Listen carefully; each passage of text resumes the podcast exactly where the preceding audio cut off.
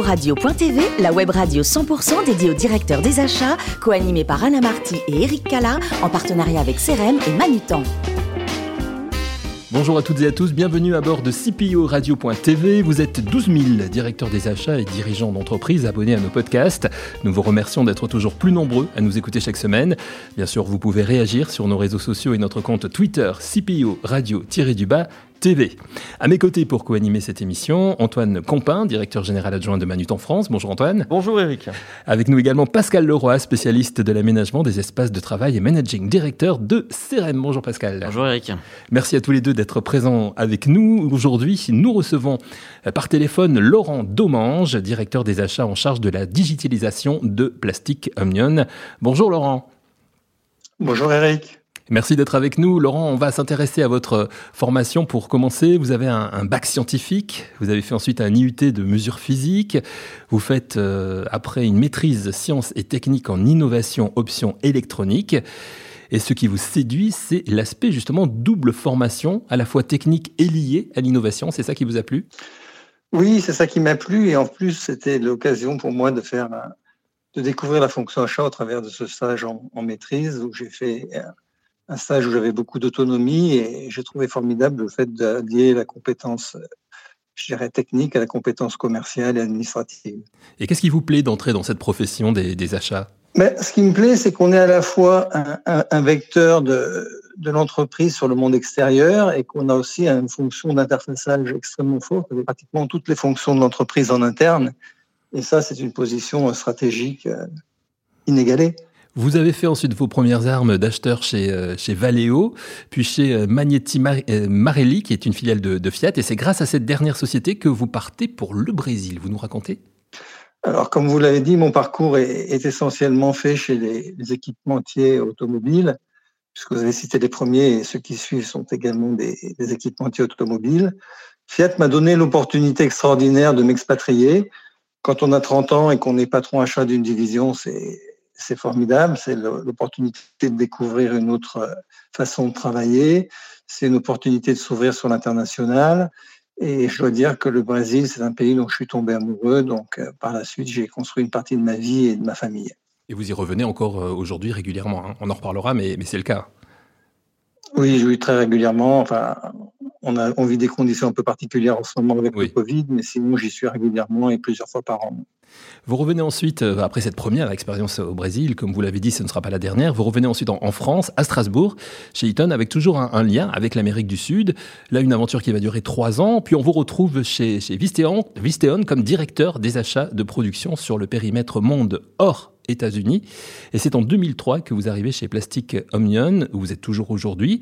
Est-ce que vous pouvez nous présenter l'entreprise Plastic Omnion et nous expliquer ce qui vous a séduit chez eux? Ce qui m'a séduit chez PO, on dit PO dans le jargon interne, D'accord. Euh, c'est d'abord que c'était une entreprise euh, familiale, donc quelque chose d'assez différent de ce que j'avais pu connaître auparavant. Euh, une entreprise qui, base, qui se base beaucoup sur l'innovation et une entreprise qui avait à l'époque et, toujours maintenant décidé de mettre la fonction achat un peu au centre de ses préoccupations puisque la part achat est, significative par rapport au volume des ventes. Donc on achète une grande partie de ce qu'on vend. Et dans le cadre de cette industrie, c'est bien au-delà des 50%. Donc Plasticomium, bah, c'est le leader mondial euh, des pièces extérieures euh, pour l'automobile, donc principalement les pare-chocs, mais aussi les haillons et toutes ces pièces de carrosserie généralement peintes. Et c'est aussi le leader mondial de tous les réservoirs à carburant, pratiquement toutes marques confondues, avec une part de marché de près de 25%. Plastic Omnion, PO, comme vous dites, c'est en quelques chiffres, c'est euh, chiffre d'affaires, nombre de collaborateurs? Plastic Omnium aujourd'hui, de mémoire, c'est un peu plus de 8 milliards d'euros de chiffre d'affaires. C'est 128 sites industriels. On est présent dans une trentaine de pays. Et on a 32 000 collaborateurs et le la part achat est direct plus indirect de l'ordre de 6 milliards d'euros. Et on va rentrer, si vous le voulez bien, Laurent, dans le vif du sujet avec les questions euh, qu'ont pour vous Pascal Leroy et Antoine Compin. C'est Antoine, c'est vous qui commencez, Antoine? Oui, bonjour. Une question tout d'abord quelque peu intéressée. Euh, vous avez été en charge des synergies euh, achats indirects chez Plastic Omnium. je voulais savoir quels étaient les facteurs clés de succès pour une meilleure gestion de ces achats. Je pense que les facteurs de succès, c'est d'avoir une organisation qui soit communicante, puisque les achats indirects sont typiquement des achats euh, fracturés, généralement euh, traités euh, localement quand les organisations sont très, très exposées. Hein. Dans le cas de Plasticomium, on a énormément de sites au travers de toute la planète, enfin, tous les pays où les constructeurs sont présents, nous sommes présents. Donc, je dirais que la première condition pour moi, c'est la communication une bonne communication, un bon interfaçage entre les réseaux d'acheteurs. Après, la, clé du succès, c'est d'avoir des bons outils, donc des outils internes pour promouvoir la stratégie achat.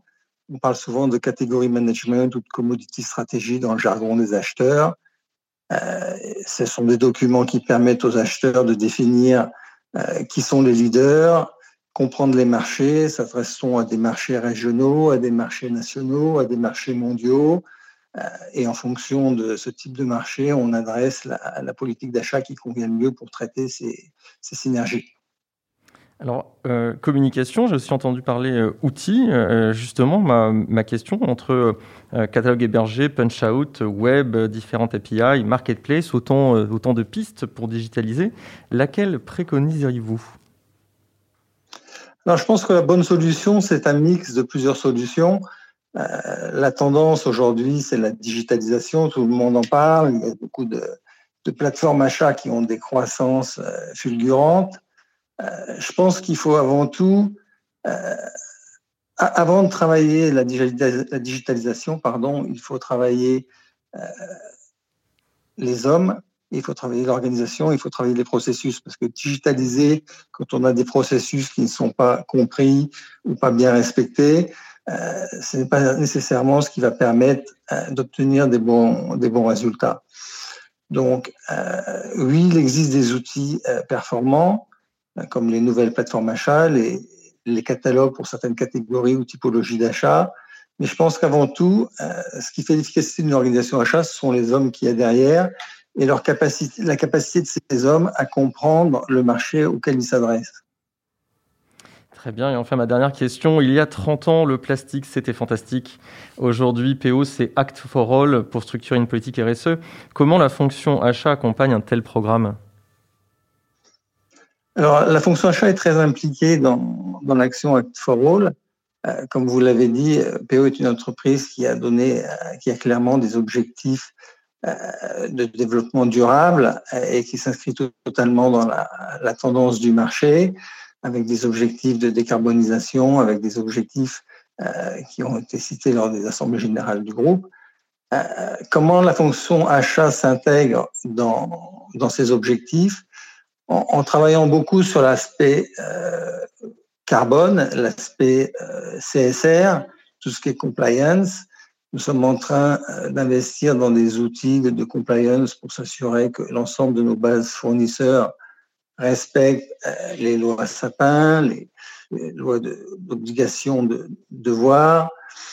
Il faut s'assurer aujourd'hui que tous nos fournisseurs, et pas seulement les plus gros, euh, sont passés dans une moulinette qui permet de vérifier euh, l'ensemble des critères pour s'assurer qu'on est conforme à toutes les législations en vigueur dans tous les pays. Je pense qu'aujourd'hui, ça fait entièrement partie de la fonction d'achat de, prendre en compte ces objectifs. Et d'ailleurs, nos acheteurs ont dans leurs objectifs personnels des objectifs en termes de sustainability, comme on dit, euh, parce que ça fait partie de la façon d'acheter. On ne peut pas uniquement regarder le prix et la qualité, on doit aussi comprendre comment sont obtenus les produits que l'on achète. Charles-Laurent, c'était la dernière question d'Antoine, mais euh, Pascal Leroy a aussi des questions pour vous. Merci Eric. Je vous écoute. Euh, alors, lorsque nous avons préparé cette interview, vous avez souligné avec beaucoup de justesse la relation entre digitalisation des achats et organisation interne de l'entreprise. Est-ce que vous pouvez rappeler, est-ce qu'on peut attendre réellement la digitalisation des achats et quelles sont les étapes préalables pour qui sont nécessaires pour réussir cette digitalisation? Ben, Je pense que votre, euh, votre question, elle est, elle est très bonne et chaque patron d'achat doit se poser cette même question, c'est-à-dire est-ce que, la digitalisation va permettre euh, de, faire fonctionner des, organisations qui ne fonctionnent pas bien? La réponse est non. La digitalisation, c'est un, outil qui justement permet au travers de l'analyse qu'on doit faire avant de le mettre en place, d'auditer sa propre organisation. Euh, pour moi, la clé du succès de la digitalisation, c'est la robustesse des processus internes et, le, respect des processus internes. Euh, la fonction achat est une, fonction qui est en interfaçage avec toutes les fonctions de l'entreprise. C'est une fonction qui brasse euh, beaucoup, beaucoup d'argent, beaucoup de chiffre d'affaires. Une grande partie du chiffre d'affaires de la société passe entre les mains des achats à un moment ou à un autre. Et donc, il faut s'assurer que les processus sont simples, robustes, transversaux et compris. Après, euh, on, peut aborder différentes tranches de digitalisation, différentes étapes, la, pousser plus ou moins dans, dans, ces extrêmes.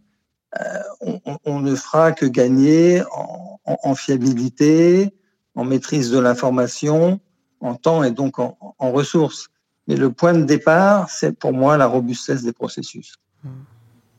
Merci beaucoup. Alors, euh, votre, fonction actuelle vous amène à exercer une influence sur des business units et des, zones géographiques, parce que je crois savoir que vous avez une organisation qui est matricielle, euh, donc des zones géographiques qui sont différentes et qui géraient leurs achats par eux-mêmes. il faire parfois un petit peu difficile de faire adhérer euh, des business units qui étaient, indépendantes et justement les, les faire, euh, les faire s'adapter au, au, nouveau process. Est-ce qu'il y a une recette pour que ça marche et pour réussir à faire adopter des process globaux euh, à des, euh, à des entités qui étaient parfois indépendantes ben, c'est là la clé du, du succès. En fait, moi, j'ai l'avantage dans, mon parcours d'avoir été le, patron respectif des, deux divisions automobiles de, Plasticomium. Donc, euh, ça m'a permis d'avoir un network et d'avoir une crédibilité qui aujourd'hui me, me permet de faire avancer certains sujets peut-être plus rapidement que, que d'autres. Et puis aussi, j'ai l'avantage d'avoir eu un, parcours où j'étais patron de business unit dans la zone Amérique du Sud pendant pratiquement dix ans dans les deux divisions. Et ça, cela donne une crédibilité au niveau des, directions des usines. Donc, moi, ma recommandation, c'est toujours rester euh, crédible, toujours rester proche du terrain. Euh, pour moi, un acheteur doit comprendre euh, comment sont fabriqués euh, les produits qu'il achète, les services qu'il achète, mais aussi comment ils sont utilisés dans les différentes usines, dans les différentes organisations. Et une fois qu'on a la compréhension euh, de l'ensemble du processus, je pense qu'on est nécessairement crédible et on a la capacité à faire avancer les sujets rapidement tout cas, on a mieux compris, bien compris euh, votre fonction de directeur des achats en charge de la digitalisation chez, chez Pio, chez Plastic Omnion, Laurent Domange. Euh, merci à, Pascal et, Antoine pour, euh, pour leurs questions.